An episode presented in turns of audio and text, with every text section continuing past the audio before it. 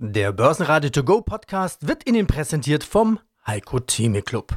Werden Sie Mitglied im Heiko Theme Club. heiko-theme.de Börsenradio Network AG Marktbericht Im Börsenradiostudio grüßt Sie heute ein letztes Mal in dieser Woche Andreas Groß. Sie hören außerdem meinen Kollegen Peter Heinrich. Der sprach mit Thomas Winkler, CEO der UBM Development, über den perfekten Käuferstreik im Immobilienbusiness. Und mit Lasse Mäkele, der Strategievorstand von Multitude SE. Das ist eine Fintech-Bank aus Helsinki. Ich habe gesprochen mit David Hartmann von von Tobel über den einstigen Börsenliebling Plug Power. Kommen die wieder auf die Füße?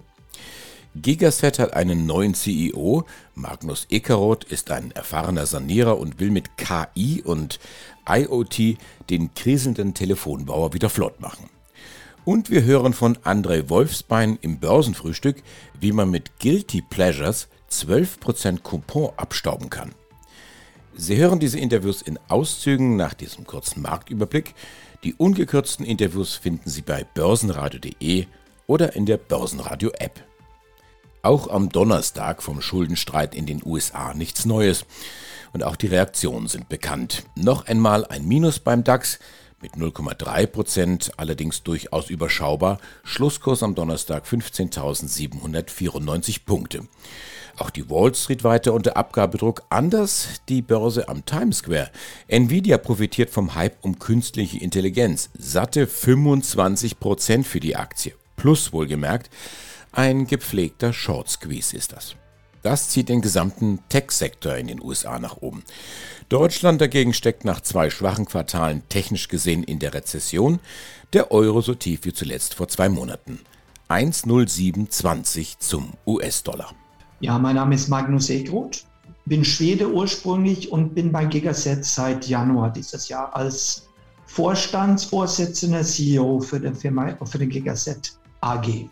Und mein Name ist Andi Groß aus dem Studio des Börsenradio. Sie müssen ja auch da jetzt eine Strategie haben oder entwickeln, um auch wieder zurückzukommen zur Profitabilität. Wenn ich mir das Eigenkapital ansehe, das ist nochmal gesunken, jetzt auf nur noch 22 Millionen. Cashflow ist deutlich negativ 12 Millionen. Wie sieht denn jetzt die Finanzlage aus? Ist da genügend Geld da, um diese Transformation, die Sie beschrieben haben, auch tatsächlich zu stemmen? Ja, das haben wir. Die Frage ist nur, wenn mehr Geld reinkommt, eigentlich, also Umsatz, die Margen, die Dinge, dass wir natürlich treiben operativ. Wenn wir haben dann höher lagen, kann ich das schneller skalieren. Das ist aber so. Wenn das auch ist mit Cash, und da ist auch die Diskussion, was man dann hat, wie könnte man das weiter entstanden, ist das ja. Und da haben wir einen ganz klaren Plan, wo wir auch wieder skalieren, auf welche Zahlen. Also klarer Plan heißt es jetzt, das ist eine Hypothese, wir haben Zahlen gesetzt und wir haben die Eckpunkte gesagt, was wir brauchen, um diese Strategie und auf diese Zahlen zu kommen. Und Ihre Frage ist natürlich, welche sind die Zahlen als Journalist? Und dann würde ich sagen, okay, wie so schön auf Englisch gesagt, for me to know, for you to find out. Und das ist tatsächlich das, was wir arbeiten müssen. Also das würde ich wieder zurückkommen. Das wird natürlich auch Eckdaten für den Marken und für den Markt, was wir sagen, das ist unsere Richtung. Noch einmal, ich bin ziemlich neu. Wir haben eine neue Reise angefangen. Wir sind jetzt am Gigaset 2.0. Und diese, wir sind jetzt auf eine organische Zuwachsstrategie angefangen. Da bin ich überzeugt, dass wir das schaffen. Was war denn eigentlich Montag, Dienstag mit der Aktie los? Montag auf einmal ein Anstieg von 47 auf 62 Cent. Dienstag ging es noch mehr ab auf 1 äh, Euro und 6. Mittlerweile hat sich dann wieder auf das Ausgangsniveau äh, fast zurückentwickelt. Was war da los? Wer hat da gekauft? Streubesitz bei Ihnen ist ja relativ überschaubar. Also eins, wir haben nicht etwas mehr kommuniziert. Wir haben auch nicht mit anderen Parteien kommuniziert. Ich glaube, und jetzt spekuliere ich, eine, glaube ich, der Ad-Hoc-Meldung, was war gemacht, hat etwas, was ein von unseren Aktionäre hat für den Hauptversammlung am 15. Juni einen Antrag gestellt mit einem Aktiensplit 8 zu 1. Ich glaube, das hat Möglichkeiten für viele Aktionäre gegeben, oder man sieht, okay, zu dieses, was Ihre Frage, wenn man würde das machen, könnte das in der Verlängerung auch sein, das wird dann an mehr Cash reinfließen. und das zusammen dann mit Investoren, Analytikern, auch was ich damit gesprochen habe, könnte uns beihelfen, ein schnellerer Anstieg auf diese Umwandlung und, und Umsetzung der Strategien der Gegner. Aktiensplit oder Reverse-Aktiensplit, was ja, ja, aus meiner Sicht mehr Sinn machen würde. Ja, ja, das ist eigentlich ein 8 zu 1. Also man geht eigentlich für von 8 Aktien gilt das auf, auf 1. Was der Markt natürlich auch immer ganz gerne spekuliert, oh, da gibt es jetzt Interessenten, da gibt es na, schon die Steuererklärung gemacht? Wir vom Handelsblatt haben in einem Steuerspezial analysiert, worauf das Finanzamt bei der Steuer 2023 genauer guckt. In unserem PDF-Ratgeber finden Sie die wichtigsten 16 Neuerungen, Einstiegstipps für Elster und vier Wege, wie Sie das Maximum herausholen. Sichern Sie sich also jetzt das digitale Handelsblatt vier Wochen für nur 1 Euro unter handelsblatt.com slash mehrwissen. Möglicherweise eine Übernahme. Wollen Sie das kommentieren? Nein. Auch nicht dementieren. Ich sage nicht ja, ich sage nicht nein. Ich wirklich nicht. Also ich habe keinen Kommentar dazu. Ja, guten Morgen, mein Name ist Thomas Winkler. Ich bin der CEO der UBM Development, einem der führenden Holzbauentwickler in Europa. Da schauen wir noch auf die Q1-Zahlen. Gesamtleistung 53 Millionen, minus 33 Prozent. Nettogewinn 0,9 Millionen nach 4,8, ein Minus von 81 Prozent. Was machen Sie denn, wenn das so weitergeht? Wie ist Ihr Plan A und wie ist Ihr Plan B? Zunächst machen wir so weiter wie bisher. Wir halten das Geld zusammen. Wir gehen auch davon aus, dass sich diese Situation noch weiter fortsetzt und haben eben extremen Fokus auf Cash Management. Unser Plan B ist, Wohnen vorzuziehen, wo wir können. Also wir haben ja auch Quartiersentwicklungen, wo wir sowohl Wohnen als auch Büro haben, weil Wohnen finanzierbarer ist im Moment als Büro, weil natürlich eine Vorverwertung beim Büro, wie sie jetzt von Banken verlangt wird, relativ schwierig ist, wenn das Büro in 36 bis 48 Monaten erst auch wirklich fertiggestellt sein wird. Darf ich da mal nachfragen, was genau verlangt die Bank? Ja, die Banken sagen, pass mal auf, haben wir alles verstanden bei euch, aber wenn ihr keine Vorverwertung habt, dann nehmen wir einen sehr konservativen Mietansatz an, nämlich die aktuellen Mieten und inflationieren die auch nur mit einem Prozentsatz von zwei, vielleicht zweieinhalb Prozent auf 25 Jahre. Dann müsst ihr in diesen 25 Jahren auch tilgen. Also nicht nur die Zinsen zahlen, sondern auch tilgen. Heißt unterm Strich, dass sie Eigenkapitalquoten von 40 bis 45 Prozent jetzt haben, um eine Finanzierung auch bekommen zu können. Erwähnen wir sie noch, die Dividende, ist ja fast schon historisch, die sollte man auf jeden Fall noch erwähnen. Wie viel Dividende wurde auf der HV jetzt beschlossen? 1,10 Euro und das zeigt auch, wie wir die Zukunft einschätzen. Also wir haben die Dividende halbiert, klarerweise, es ist ja auch der Gewinn halbiert, aber wir haben sie nicht gestrichen, weil wir davon ausgehen, wenn etwas in einer derartigen Geschwindigkeit nach unten geht, müsste es sich auch entsprechend schnell wieder erholen. Und wir sehen einige Katalysatoren-Events im zweiten Halbjahr, die dazu führen könnten. Und eines ist klar, die erste Transaktion, die eine neue Preisbasis bildet, wird der Anlass sein für all diejenigen, die ihre Liquidität geschont haben und sie jetzt aber veranlagen müssen. Und last but not least, die Artikel 8 und 9 Fonds haben ja weiterhin Geld eingesammelt, haben sie ja nicht gemacht, um drauf sitzen zu bleiben, sondern es zu investieren. Und wenn jeden Tag ein weiteres Projekt gestrichen oder storniert oder sich als unfinanzierbar herausstellt, sind die, die übrig bleiben, natürlich besonders privilegiert in dem Moment eben, wo wieder Transaktionen zustande kommen. Übrigens, auch dieses Interview hören Sie in voller Länge auf börsenradio.de oder in der Börsenradio-App. Ja, schönen guten Morgen. Mein Name ist David Hartmann. Ich bin Produktmanager bei der Bank von Tobel Europe AG. Gibt es denn ein passendes Produkt aus dem Hause von Tobel? Ja, ich habe heute mal eine Aktienanleihe mit Barriere auf Plug Power mitgebracht. Und das ist aber ein Produkt, das setzt jetzt gar nicht so sehr auf diese Wachstumsstory, sondern das ist eher für Anleger interessant, die sagen, hm, in der Aktie, ich erwarte da eher, dass die jetzt einen moderaten Zeitraum eher noch seitwärts läuft, beziehungsweise könnte auch passieren, dass die noch ein bisschen was abgibt. Ich möchte auch gegen quasi Kursverluste einen kleinen Sicherheitspuffer haben und möchte dennoch an der Aktienentwicklung von Plug Power möchte da quasi eine positive Rendite rausziehen. Und das ist eine Aktienanleihe mit Barriere, die sich eben auf die Aktie von Plug Power bezieht. Das Produkt gibt einen Coupon von 21 Prozent per anno. Das bedeutet, egal was die Aktie macht, dieser Coupon, der wird auf jeden Fall am Laufzeitende eben im Juni 24 ausgezahlt. Jetzt sagte ich ja schon, soll auch einen gewissen Sicherheitspuffer eben in diesem Produkt geben und der ist gewährleistet eben über die Barriere, die liegt in diesem Produkt bei 4 US-Dollar. Gestern hat die Aktie bei 8,46 Dollar geschlossen. Bewertungstag in dem Produkt ist der 21.06.24. Und das bedeutet eben, sollte die Barriere von 4 US-Dollar bis zum 21. Juni 24 eben nicht unterschritten werden, dann habe ich in dem Produkt auch Anspruch auf die Rückzahlung des vollen eingesetzten Nominals. Das ist eben bei einer Aktienanleihe 1000 Euro. Sollte die Barriere jetzt während der Laufzeit verletzt werden, dann erlischt quasi dieser Sicherheitspuffer, diese Barriereschutzfunktion und dann ist eben für die Rückzahlung maßgeblich, wie die Aktie am finalen Bewertungstag eben notiert und da ist dann wiederum der Basispreis maßgeblich und der liegt bei 8 US-Dollar. Sprich, wird die Barriere eben während der Laufzeit nicht verletzt, dann bekomme ich sowieso mein volles Nominal zurück. Wird sie verletzt, entfällt die Schutzfunktion und dann bedeutet das, am finalen Bewertungstag muss eben die Aktie von Plug Power bei 8 US-Dollar schließen.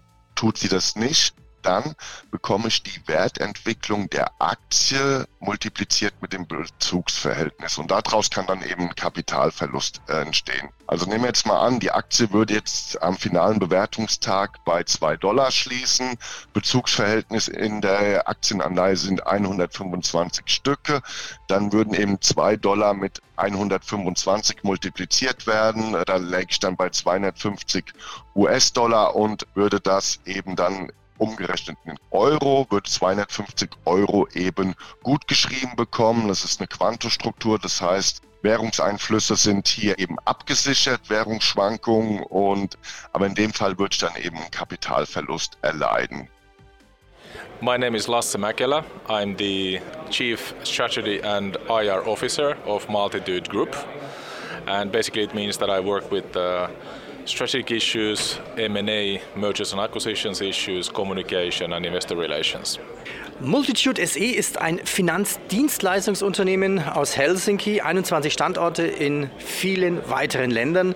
Ein Zitat von Ihnen, wir haben alle Phasen der Fintech-Evolution vorangebracht, wissen, was funktioniert und was nicht Tja, und was funktioniert? Yes, uh, as, as said, so we were started in 2005 from uh, Helsinki, uh, and uh, and we have expanded now to 19 countries, uh, in mostly in Europe. So 96% of our turnover comes from Europe. We we have currently organized ourselves so that we have this multitude growth platform, which is our centralized functions, multitude bank, and the and the sort of like the all the fintech operations and our uh, sort of technology development and our legal expertise. So it's this kind of growth platform providing centralized functions to our three business units. And we have three business units, which is Sweetbank, which is a, a sort of neo bank. It's a, it's basically a financing and shopping app, similar to the N26s and Revoluts, but in a, in a much smaller scale. And then we have sort of SME lending business called Capital Box, which lends money in five countries in Europe to to the um, to the SME sector. And then we have Ferratum, which is our consumer lending business, which has developed quite a lot since its beginning. Uh, so nowadays we are very much working on the consumer lending business for, for people. Und wenn Sie das ganze Interview hören wollen, dann nutzen Sie unsere App oder besuchen Sie börsenradio.de. Wunderschönen guten Tag, Wolfsbein im Studio von Börsenradio. Dieses Mal mit meinem Freund Andy. Und Gegenstand unseres Gesprächs heute sind die Strukturnoten, die wir beim letzten Mal schon besprochen haben. Allerdings wollte ich heute andere Underlyings näher bringen. Guilty Pleasures. Google Translate sagt mir, dass äh, Guilty Pleasures die schuldigen Vergnügen sind Da bin ich aber gespannt, was du jetzt mitgebracht hast. Andi Groß hier, grüß dich, du hast mir schon kurz vorgestellt. Ja, dieses Thema strukturierte Anleihen, Structured Notes. Wir hatten vergangene Woche schon darüber gesprochen.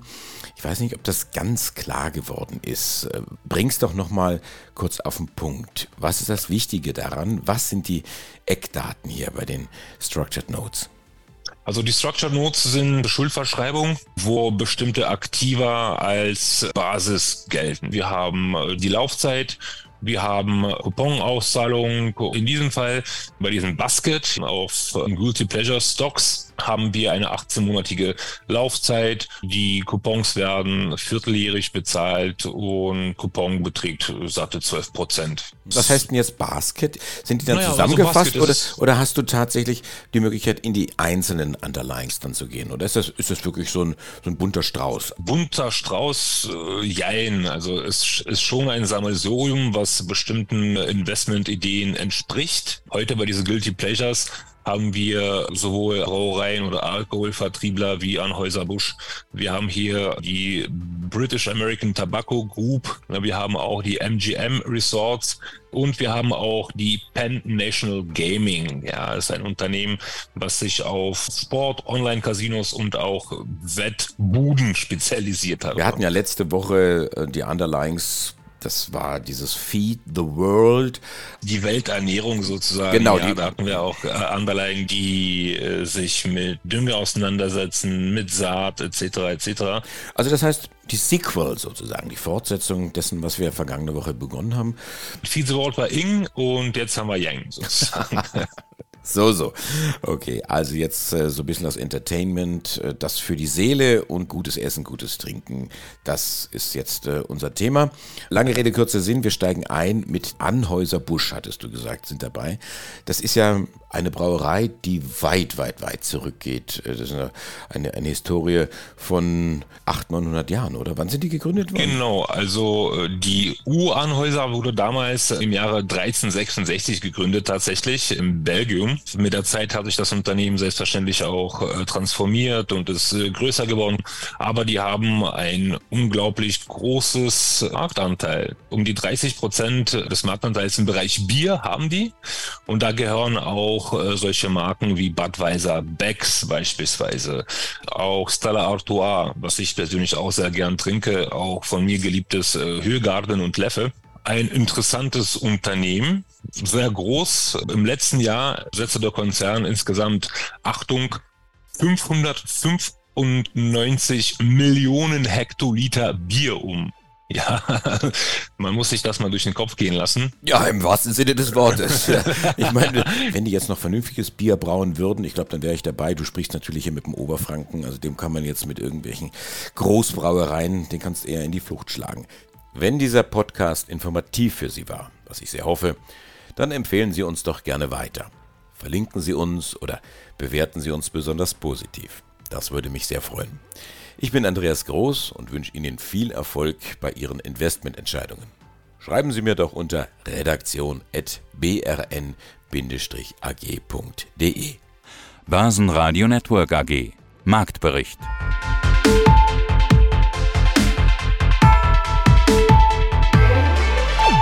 Das Börsenradio Nummer 1. Börsenradio Network AG. Der Börsenradio To Go Podcast wurde Ihnen präsentiert vom Heiko Theme Club.